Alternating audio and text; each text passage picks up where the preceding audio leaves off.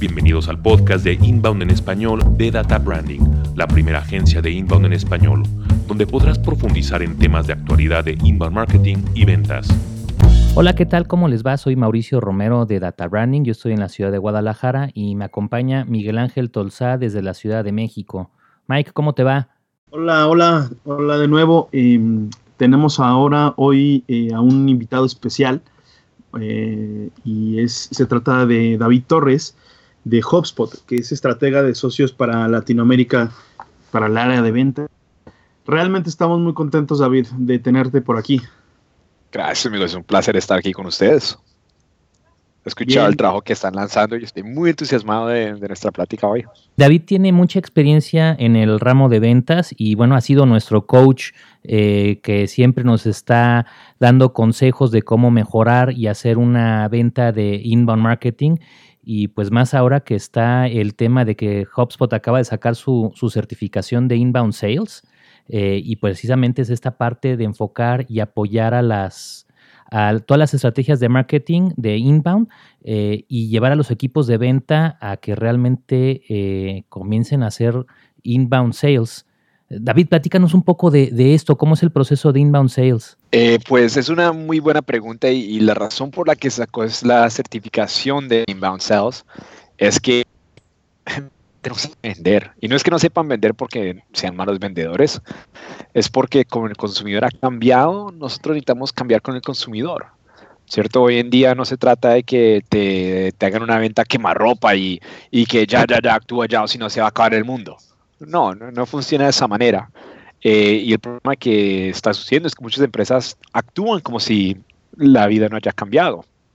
Y eso está reflejando en la forma que están creciendo.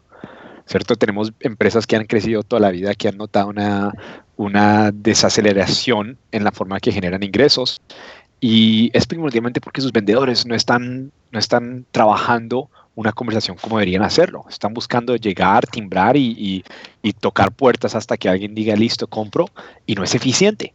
Entonces la idea detrás de la certificación inbound para ventas es cómo podemos tomar una metodología que pone a su centro al consumidor y las necesidades del consumidor y qué es lo que el consumidor está buscando lograr y cuál es lo que están buscando ejecutar y de pronto en dónde le puedo agregar valor. Entonces es la metodología de, de, de, ventas inbound, es poner al consumidor primero, investigar sobre él o ella, entender qué es lo que está pasando en el mundo de él o de ella, entender cuáles son los factores que le preocupan, entender cuáles son los retos que se le meten en el camino, cuáles son las metas que están buscando lograr y juntos elaborar un plan para que generemos éxito. Entonces, esa es la metodología de ventas inbound. Sí, porque la generación de demanda, eh, bueno, no sé, no sé, bueno, no sí sé, porque hemos hablado con muchos, con muchos clientes, es decir, cada vez es más costosa, como dices, y, y, cambiar incluso el chip eh, no es tan fácil para una empresa decir, oye, siempre lo hemos hecho así y siempre tenemos resultados, hemos tenido resultados y son resultados buenos. Tal vez incluso ahora, que, eso sería como también difícil de, abordar a una empresa que tiene buenos resultados, pero que al nosotros hablarles de, las ventas como, como, tomando el camino de inbound, se sorprenden. ¿no? Es decir, bueno, pues es que no solamente es que te vaya bien, sino que te vaya mucho mejor y que sea una cosa estable, porque, porque Internet nos ha, ha cambiado bastante el mundo y la forma en que compramos, como tú dices. Es, es, que creo que regresa al, todo lo que es el proceso de, de, prospección de una empresa, ¿cierto? Si yo estoy acostumbrado toda la vida a tomar un teléfono y hacer llamadas hasta que una persona me conteste, pues puedo gastar ocho horas haciéndolo todo el día y voy a generar dos citas. Y si quiero generar tres citas, las voy a hacer, ¿cierto? Es, es una gastadera de tiempo pensar que, que lo mismo que he hecho toda la vida, que no me está funcionando recientemente, de la noche a la mañana va a cambiar es locura. Entonces es la metodología inbound para ventas entradas desde ese punto, ¿cierto? ¿Cómo podemos ser más eficientes con nuestro tiempo eh, y de esa manera resolver mejor para el cliente? Mejor relación con cliente, más ventas en el futuro, pero para mí como vendedor, ¿cómo puedo asegurarme que mis intentos estén resonando con la gente adecuada? Sí, y yo creo que donde, está, donde es muy efectivo la, metodología es que eh, antes buscábamos eh, cualquier empresa que pudiera ser un fit que fuera nuestro comprador, pero no necesariamente esa empresa está activa en ese proceso de compra.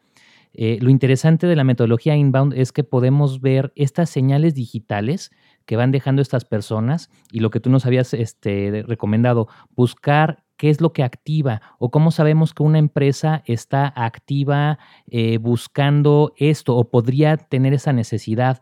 Y creo que es donde es eh, la diferencia básica entre el mundo de las ventas tradicionales y el mundo de las ventas actuales, es eh, encontrar estas señales y saber detectar estas señales digitales, porque ahora las señales son digitales. Antes pues la señal era muy clara, ¿no?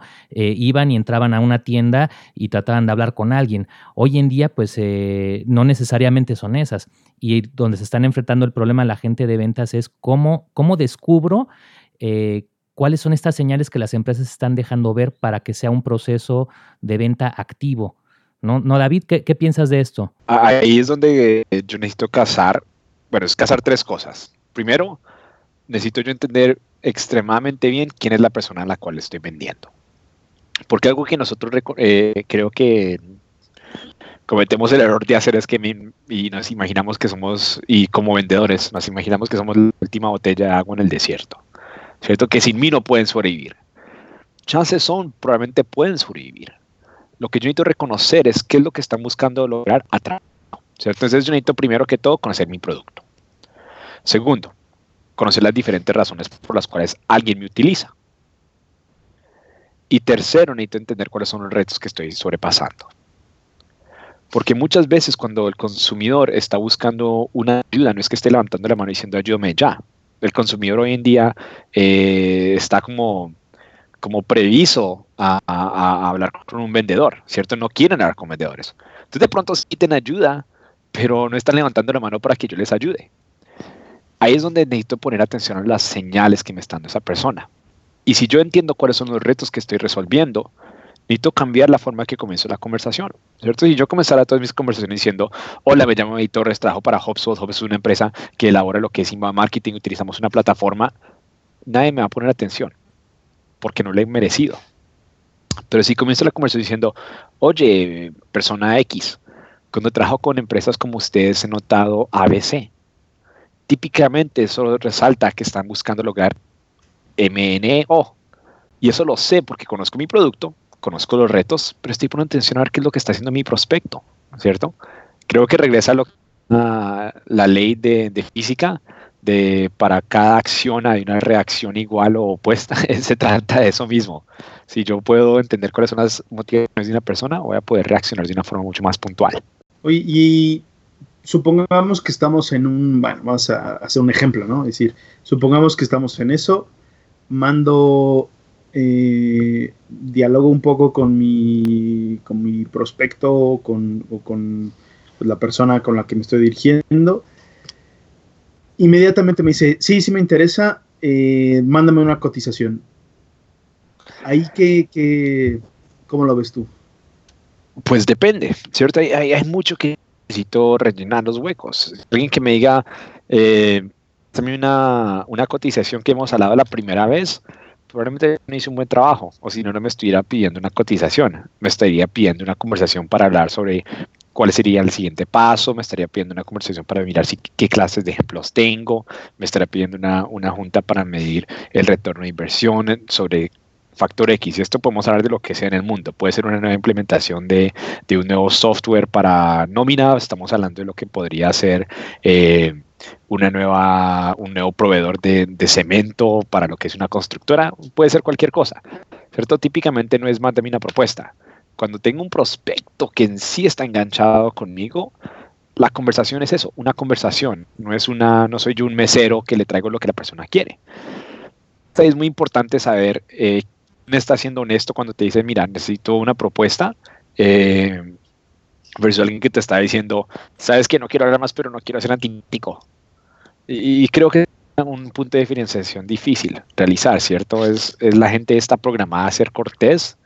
Eh, entonces, típicamente decirle a alguien, oye, pásame una propuesta y, yo te dejo saber, es la forma más amable de decir, no, no, gracias. ¿Me explico?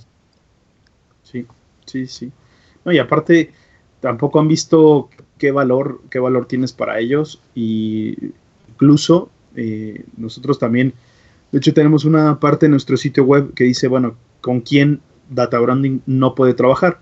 No porque eh, nos caiga mal o lo que sea, sino que simplemente sabemos que no todo el mundo trabaja bien con todo, con, bueno, en nuestro caso con nuestra agencia y en otras empresas, pues tal vez no sea el cliente que tú quieras. A lo mejor hay eh, todo el mundo lo que quiere, ¿no? El, el cliente que le llegue le viene bien, pero hay otro tipo de empresas que no.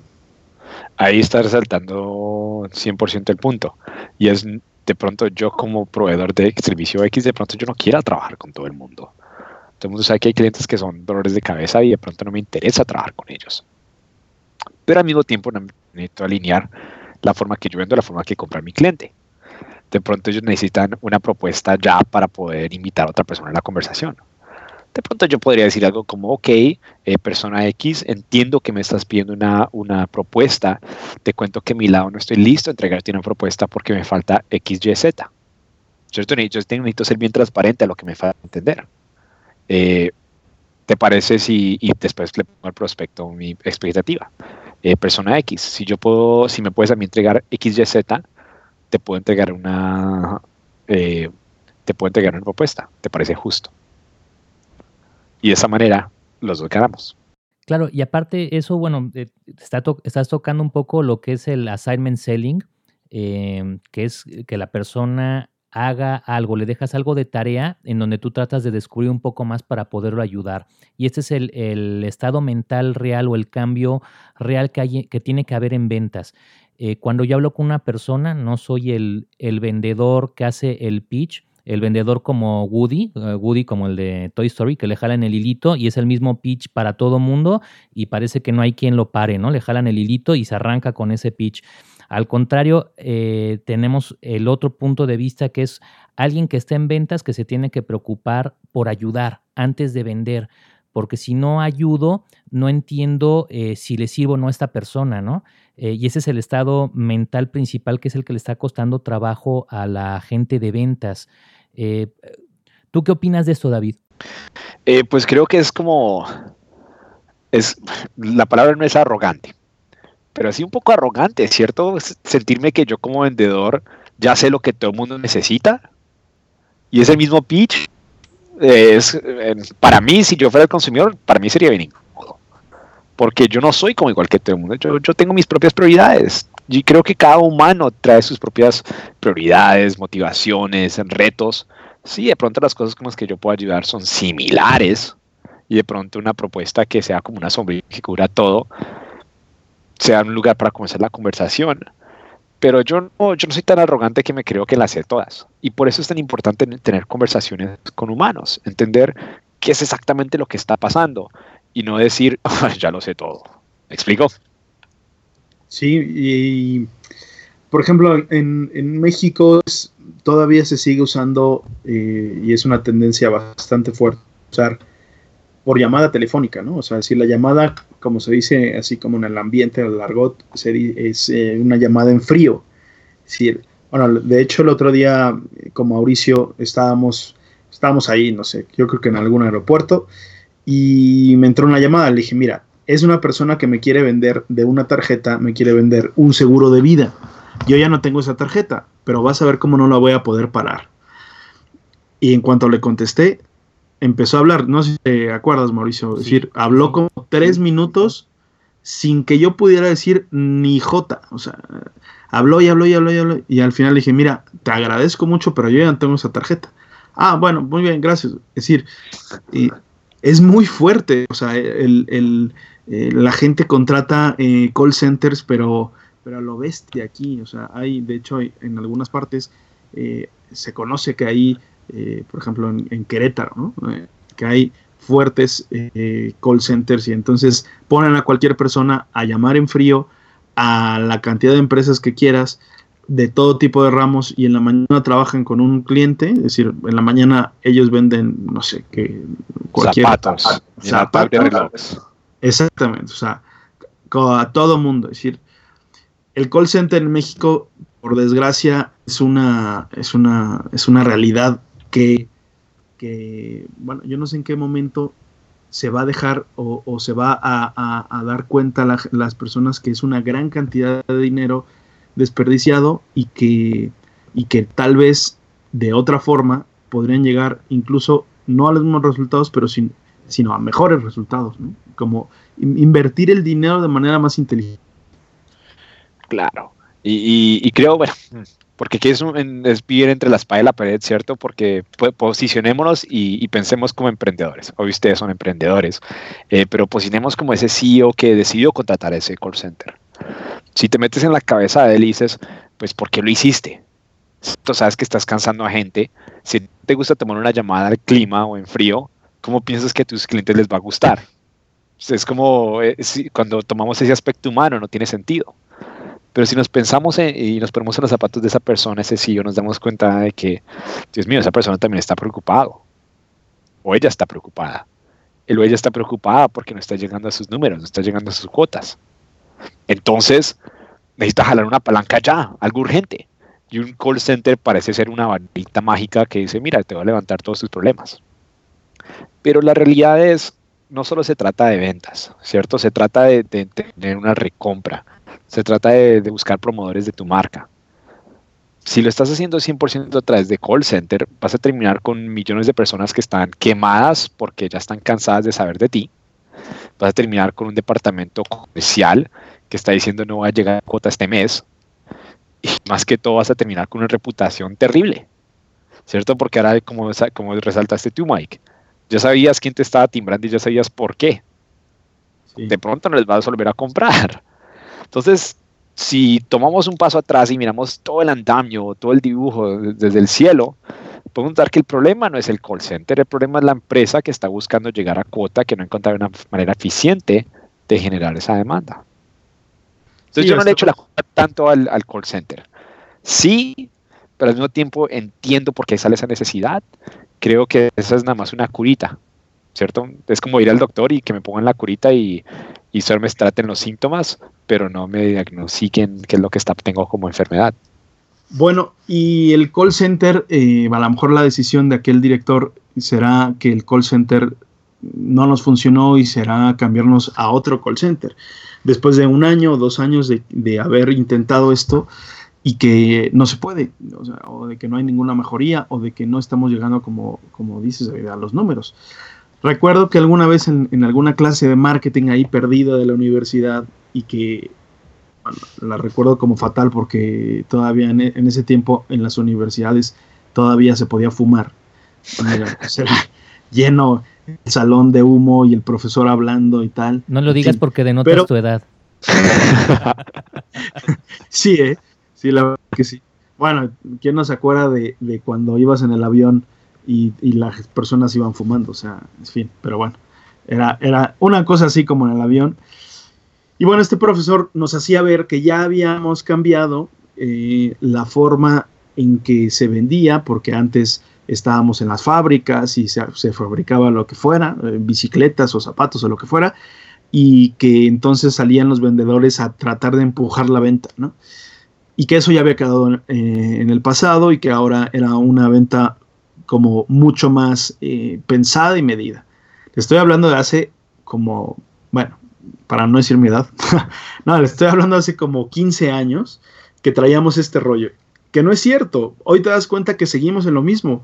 Yo vendo lo que se me dé la gana y entonces voy a tratar y voy a eh, contratar un montón de vendedores para que empujen la venta, ¿no? seguimos en lo mismo, exactamente lo mismo. Ya no, ahora con inbound, o sea, con esta forma de pensar y, con esta forma de, darle la espalda a la empresa, por decir así, o sea, a tratar de empujar la venta y, voltearnos a, a, voltear a ver a los consumidores, ahora sí te voy a tratar de ayudar. Tal vez no sea para ti y te puedo decir que no soy para ti y te mando con otra persona, con otra empresa, incluso podría pasar. Pero sí, sí es más, es pensar en la necesidad de aquel cliente. Y, y, creo que está resaltando la, ironía grande y la, la, la, contradicción que existe en la sociedad, porque todos estamos de acuerdo que a nadie le gusta que le vendan, ¿cierto? Es, eh, antes se veía como una profesión noble, ahora no tanto.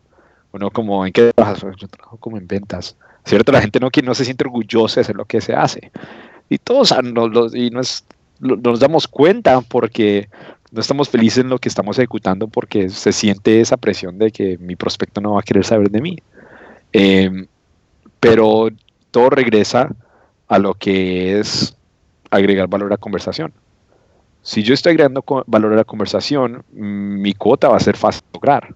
Si yo estoy agregando valor a la conversación, mi empresa va a poder eh, llegar a sus números. Ahora, si estoy buscando un hack o estoy, eh, estoy buscándome la manera de, de, hacerme la vida fácil y rápida, no va a ser una solución a largo plazo. Es igual que como cuando uno es chiquito y, y la mamá le dice tiende la cama. Si la tiendo rápido, mi mamá me va a hacer que lo haga otra vez. Y me va a demorar mucho más tiempo en terminar la, tarea que si nada más lo hubiera hecho bien la primera vez. Es lo mismo. Digo que sería muy interesante que nos pusieras un ejemplo de alguna venta inbound que hayas vivido y nos platiques cómo hiciste este proceso, porque ese es uno de los problemas que yo creo que la gente tiene. Conocemos perfectamente el proceso tradicional, pero cuando les hablamos de inbound sales, eh, no se lo imaginan, no, no lo saben llevar a la práctica o no se imaginan cómo esto se aplica. Vale. Entonces voy a contar en base a lo que es una empresa que yo les, les ayudé a desarrollar este modelo, eh, el modelo de ventas, una empresa que se llama Ipler en Colombia, es una empresa colombiana. Y Ipler lo que vende son cursos de capacitación para niños en lo que es la primaria, secundaria, bachillerato, eh, de aprendimiento aprendizaje suplementar, o sea, imagínense como un Kumon. Eh, pero encima de eso, Colombia tiene también antes de entrar a la universidad que se llama el ICFES. Y el ICFES es como el SAT, no sé qué, tengan en México, pero es el, el examen que vas a tomar donde en base a ese examen vas a decir a qué universidades puedes asistir y cuáles no. Eh, ¿Tiene algo similar en México o no? Mm, digamos que no. bueno, tienes el Ceneval, pero ya después, en fin, tú puedes entrar a la universidad que quieras, o por lo menos eh, hacer la prueba. Vale, entonces en Colombia el ICFES se mide para entrar a la universidad. Entonces, si quieres ir, imagínate los Andes, que es una de las mejores en el país, necesitas tener un muy buen ICFES. Si, si no tienes un buen ICFES, el Andes ni siquiera va a mirar tu aplicación. Entonces, IPLER quiere apuntarle a estudiantes que quieran tomar estos cursos de capacitación para prepararse y, tener que les vaya bien en el examen, pero se encuentran con un montón de retos IPLER como empresa. Eh, primordialmente cosas como gente que lo hace de su propia cuenta, gente que, hace tutoría freelance. Eh, ahora mucho colegio privado también trae eh, gente que, va a dar cursos y es muy difícil por ellos, para ellos, era difícil para ellos tener las aulas de la misma manera como lo hacían antes. Y aquí fue donde ellos primero comenzaron a, a entregar a ese proceso inbound de ventas y fue primero reconocer qué es lo que el estudiante quiere lograr, qué es los, cuáles son las decisiones que o cuáles son los retos que resuelven ellos como empresa. Entonces, ellos resuelven lo que son los huecos en educación, o sea, los huecos en lo que es estudiar para tomar un examen versus estudiar para tener el concepto aterrizado. Eh, ellos también entienden que resuelven retos de los padres de familia en lo que es preparación para un examen y, notan que lo que ellos hacen es, eh, es brindar valor a largo plazo. ¿cierto? La universidad y la educación que tomas va a reiterarse y va a afectar mucho la forma que vas a, evolucionar el resto de tu vida. Entonces, cuando estamos generando un proceso de ventas inbound, no se trataba de que ellos tuvieran un call center que llamara a toda la gente diciendo, hola, somos Ipler, somos de eh, cursos de preparación pre-ICFES, eh, pasan tarjeta de crédito. Nunca iba a funcionar así. Entonces, la forma que se terminó desarrollando fue con una llamada en el cual utilizando contexto en base al formulario que se había descargado, o en base a las páginas que se habían visto, o en, base a las acciones que él daba, estaba dando el prospecto, eh, ellos estaban respondiendo. Entonces, en vez de decir, hola, me llamo Ipler, ellos comenzaron diciendo, hola, me llamo David, trabajo para Ipler y, noté que estabas viendo el guía de las 10 carreras que pagan más. Estás en etapa de, de entrar a la universidad. Y ahí cambiaron el diálogo de la conversación. ¿Cierto? Porque ahora no se trataba de cuál es mi solución puntual, sino se convirtió más en qué es lo que el otra persona al otro lado del teléfono está buscando lograr. La persona respondía algo como, sí, estoy preparándome. Ah, muy interesante, estoy preparándome. Y oye, y cuando estás pensando en universidad, ¿tienes idea en dónde quieres asistir? Pues estaba pensando ABC, me parece de pronto buenas universidades. ¿Qué te gusta de ellas? Y el proceso de comercial se convirtió mucho más en demórate 15 minutos en conocer a esta persona realmente. ¿Quién es esta persona? ¿Cuáles son los retos que esta persona tiene en entrar a esta universidad? Puede ser presupuesto, puede ser que no le va bien en la matemática y se siente débil en esa área, pero a través de, eh, en el proceso de descubrimiento, nada más entendiendo qué era lo que estaban buscando lograr estos estudiantes, ellos ya pudieron hacer una transacción mucho más, eh, mucho más significante que les mejoró la tasa de cierre. Y era, ok, ya entendiendo lo que quieres lograr, ¿por qué no entras a nuestras oficinas y te hacemos un diagnóstico? El diagnóstico vale, imagínense, 50 dólares. El diagnóstico es un examen que vas a tomar, no tienes que estudiar, nada más que lo tomen para nosotros entender en dónde área de oportunidad para mejorar. ¿Estarías de acuerdo? Si el estudiante dice que sí, hablan con el papá o con la mamá. Este papá, esta mamá ahora se encargaría de, poder eh, preparar a esa persona para que pudieran eh, estar listos y a tiempo en la junta. Pero en adelante comenzó a crear un vínculo mucho más fuerte con esos estudiantes, porque entendían los retos que te existían, entendían las motivaciones detrás de eso, y ya la venta no se daba, oye, te vendo esto. amigo, ¿quieres lograr X, Y, Z? Los retos son A, B, C. Déjeme, podemos trabajar juntos utilizando esta solución para que los logres. Y eso es la venta inbound. La puedes dividir en cuatro etapas o las tres etapas, ¿cierto? Pero se trata de investigar, entender qué son los retos que resuelves, qué es lo que tu prospecto está buscando, qué está pasando en el mundo de ellos y cómo es que nosotros encajamos en el mundo de ellos. ¿Me explico? Perfectamente. Sí. De hecho, es eh, como también un método que lo hemos hablado, ¿no? Es, decir, es una metodología, un método de también de prospección, se podría decir que en frío también, ¿no? Es decir, no solamente eh, te puedes acercar a personas que han visitado tu sitio y que, bueno, gracias a HubSpot puedes ver eso bastante, decir, oye, ¿quién me visitó? Eh, ¿Cuánto tiempo estuvo? Bueno, si es que ya han descargado algo, eh, cuánto tiempo estuvo en la página o qué, qué las páginas de mi sitio visitó y tal, que eso es bastante interesante. Pero la parte, la parte compleja y yo creo que la riqueza también es justo como empezar la llamada o empezar la prospección en frío, ¿no? Sí, y también, o sea, esta mentalidad y esta metodología también funciona en frío. Porque imagínense si ustedes son empresa de TI o de TI, imaginemos eso. ¿cierto? Imaginémonos que ustedes venden una solución de pronto derivada de productos Oracle, productos SAP, SAP, en los cuales implementan ERPs. Bien común. Pues no importa el ERP, el ERP es irrelevante. Porque muchas empresas lo que terminan haciendo es toman al cliente de la mano, al prospecto de la mano, y lo jalan y lo jalan y lo jalan hasta que entre al mundo de ellos para que vean tan importante que es un ERP. Irrelevante porque lo que esa empresa necesita no es el ERP como tal, sino las cosas que se pueden lograr a través de ERP y los retos que superan, que sobrepasa un ERP. Entonces la conversación a tener no es, oye, que estás, mira el ERP tan bonito que tengo. La conversación es más, oye, entiendo que empresas del tamaño tuyo típicamente están luchando, tratando de balancear sus flujos de caja mes tras mes. Cuéntame, así es un, sobre, un, sobre, un desafío para ustedes en el pasado investigación. Es, el nombre del juego, es investigación y conocer cuáles son los retos que tiene el prospecto para nosotros apoyarle en sobrepasar esos retos. Creo que es algo bien ridículo que hacen muchos vendedores y especialmente cuando trabajan para empresas más grandes y es que ponen en sus perfiles de LinkedIn vendedor número uno, sobrepasé cuota X porcentaje, eh, soy el mejor. Si te pones en los zapatos del consumidor de ellos o en el prospecto de ellos, ¿a quién le prefieres comprar? al vendedor número uno, que no importa quién engañe, quién esté haciéndole la trampa, solo importa cerrar esa venta, o prefieres trabajar con el experto consultor que te está ayudando agregando valor. Claro, incluso, incluso puede ser un poco más larga la venta o incluso puede ser también, y, voltarlo también depende del, cliente, pero eh, hacerla como el proceso de venta mucho más corto, ¿no? Claro, porque ahora estoy, eh, y, volviendo a, no, tengo idea porque tengo el ejemplo de IT metido en la cabeza, pero, eh, pero sí, ¿cierto? Porque piensa en una empresa de TI si le preguntas, oye, típicamente cuánto dura un proceso comercial de ustedes, te van a decir, oh, para nosotros dura seis meses a un año. Pues si te das cuenta por qué dura seis meses de un año es porque es, déjame te invito al desayuno en mes uno. Y después es, oye, déjame te invito a una cita eh, para que hablemos de las ofertas en mes tres. Y después en seis meses, oye, y déjame te invito a, este evento. No están calificando, no están entendiendo, no están, no están buscando contexto. Entonces, claro que ese proceso de venta se va a demorar seis meses, siete meses, un año. Nunca sabes qué es lo que está necesitando el cliente.